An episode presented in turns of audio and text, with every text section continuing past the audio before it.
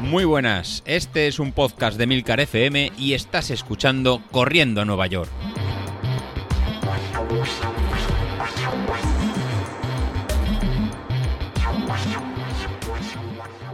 Hola a todos, muy buenos días y bienvenidos de nuevo al podcast de los viernes, vuestro episodio favorito de la semana.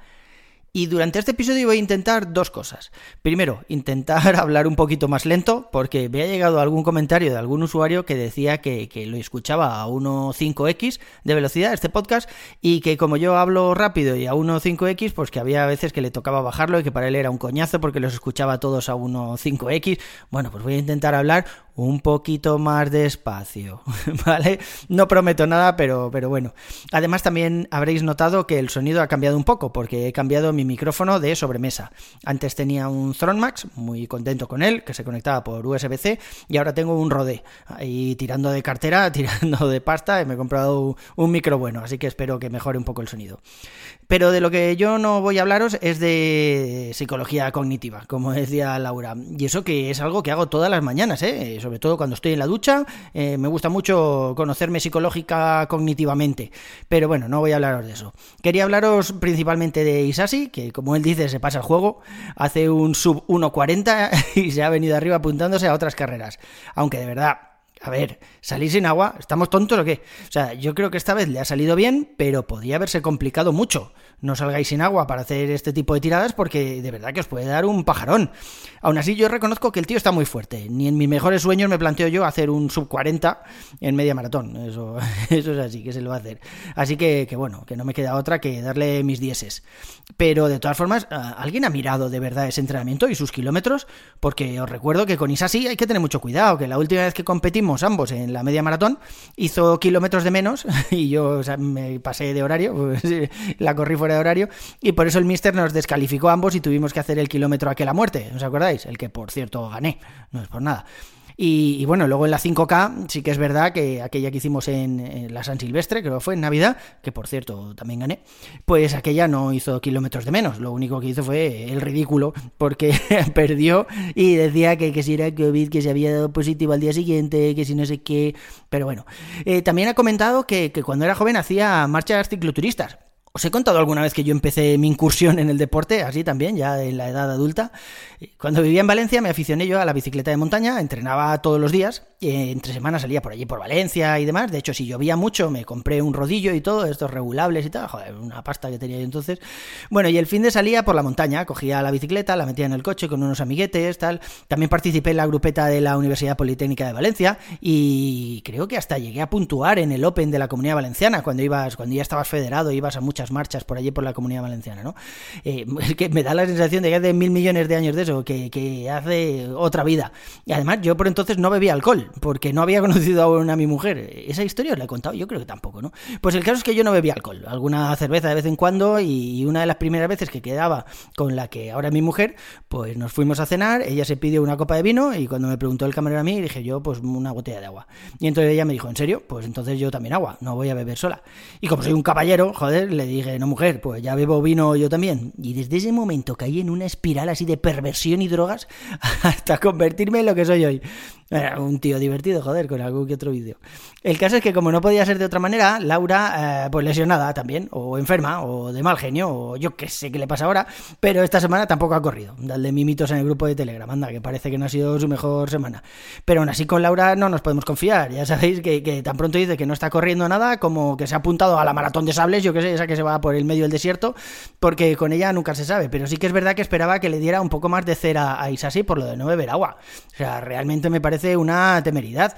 Volvemos a lo de, ojo niños, no lo hagáis en casa. Y es que eh, los malos consejos de Isasi nos llegan semana tras semana y es algo que aunque vaya mejorando las marcas el tío, no deberíamos imitar. Menos mal que le queremos. Volviendo a Laura, eh, me ha hecho mucha gracia cuando ha contado que se ha preparado toda la planificación de las comidas de la semana, que le iba muy bien y luego ha dicho, aunque llevo dos días, vamos, nos ha jodido. O sea, me ha recordado a cuando mi amigo Gabriel, que tenía entonces ciertos problemas de sobrepeso, problemas en las rodillas por el sobrepeso y demás, pues el médico le recomendó que dejara las comidas copiosas y que no bebiera alcohol todos los días. Porque este es muy comercial, es el director de su empresa, entonces se pasa la vida que si comiendo con clientes y demás. Bueno, pues una semana nos dijo a los colegas que estaba súper contento porque llevaba desde el domingo sin beber alcohol. Y yo le dije, pero Gabriel, si estamos a miércoles, macho, ninguno de nosotros ha bebido alcohol desde el domingo. pero el tío se sentía súper orgulloso. Pues nada, Laura nos ha hecho lo mismo. Y Bilito, tú no te hundas, macho. Haz psicología cognitiva como nosotros, joder, que esa mierda va fenomenal. Se te queda ahí los chakras como una patena, te vuelve la motivación de golpe. Tres veces al día lo de la psicología, la psicología está cognitiva y verás cómo mejoras enseguida. Pero es verdad que la motivación lo es todo. Da igual que estés en el fango o que estés entrenando bien. Si por cualquier cosa tienes que parar unos días, luego volver a cogerse es, es muy jodido, ¿eh? es difícil, difícil. O sea, parece que el cuerpo humano tiende a estarse quieto y luego nos cuesta mucho sacarlo de ese estado. Incluso cuando estás entrenando bien, si ves que no tienes ninguna carrera así a la vista o algo así, eh, pues mm, te falta la motivación. No, no, no sé, o sea, es muy difícil, aunque estés muy en forma, aunque estés acostumbrado a cerrar los anillos del Apple Watch todos los días durante X meses, es parar por por, el motivo que sea, una lesión, un viaje de trabajo, lo que sea, y la verdad es que te deja súper tocado y luego cuesta muchísimo volver a empezar. Y luego encima el mamón del mister te dice lo de eres como el bilito de antes, no como el de ahora. Y termina de arreglarlo. Yo creo que deberíamos votar para cambiar de mister, que este ha cogido confianza y nos da demasiada cera, macho. Por mi parte, este fin de semana corro la 15K de Tres Cantos, ya sabéis, en teoría, y digo en teoría porque el viernes tengo celebración de mi aniversario de boda con mi mujer, la que me incitó a beber alcohol, ya sabéis, y el sábado tengo cumpleaños de estos que sabes cuándo empieza, pero no cuándo acaba. Así que a saber, o sea, yo creo que si llego con tiempo de darme una ducha, desayunar y salir hacia la carrera, me doy con un canto en los dientes. Pero bueno, otra cosa será luego las condiciones en las que llegue. Aún así, ya os digo que quiero hacerla a muerte. El stream me dice que estoy bien, que la puedo hacer en una hora y diez minutos, eso supone un ritmo de unos 4 40 aproximadamente, entre 4.40 y 4.44. Yo lo veo muy, muy exigente, creo que es demasiado. Es verdad que la 5K la hice a 5.20 y tantos, salió, o sea, 4.20 y tantos, no sé, pero joder, eran 4, o sea, digo 5, joder, qué lío. pero estos son 15. Yo creo que en este momento no estoy tan fuerte, pero es verdad que estas semanas, eh, aunque esté corriendo menos, el stream no me ha bajado la potencia crítica, siguen los mismos números que estaba. Así que, no sé, también es verdad que no le he dado demasiados datos para bajarla. Ayer salí a trotar, no me salía ningún entrenamiento en la pantalla inicial esa de Street porque hacía más de una semana que de la última vez que salí. Así que salí, bueno, joder, no voy a forzar mucho, no sea que, que de verdad esté falto de entrenamientos, a ver si la voy a liar un poco, ¿no? Así que salí, hice un rodaje, creo que salieron 5 kilómetros y pico, 6 a un ritmo muy tranquilo y dije, pues vale, ya está, mañana más no sé, igual la supercompensación esa de la que habla la gente está ahí, ya veremos, ya os contaré en la carrera. En el gimnasio, bien. Esta semana también he bajado el ritmo para llegar con fuerzas a la carrera, por varios motivos. Primero, porque el gimnasio, para ir al gimnasio, tengo que coger el coche o la moto, ¿no? Porque está cerca, pero no como para ir andando. Creo que está a 3 kilómetros así, porque en verano voy en bicicleta.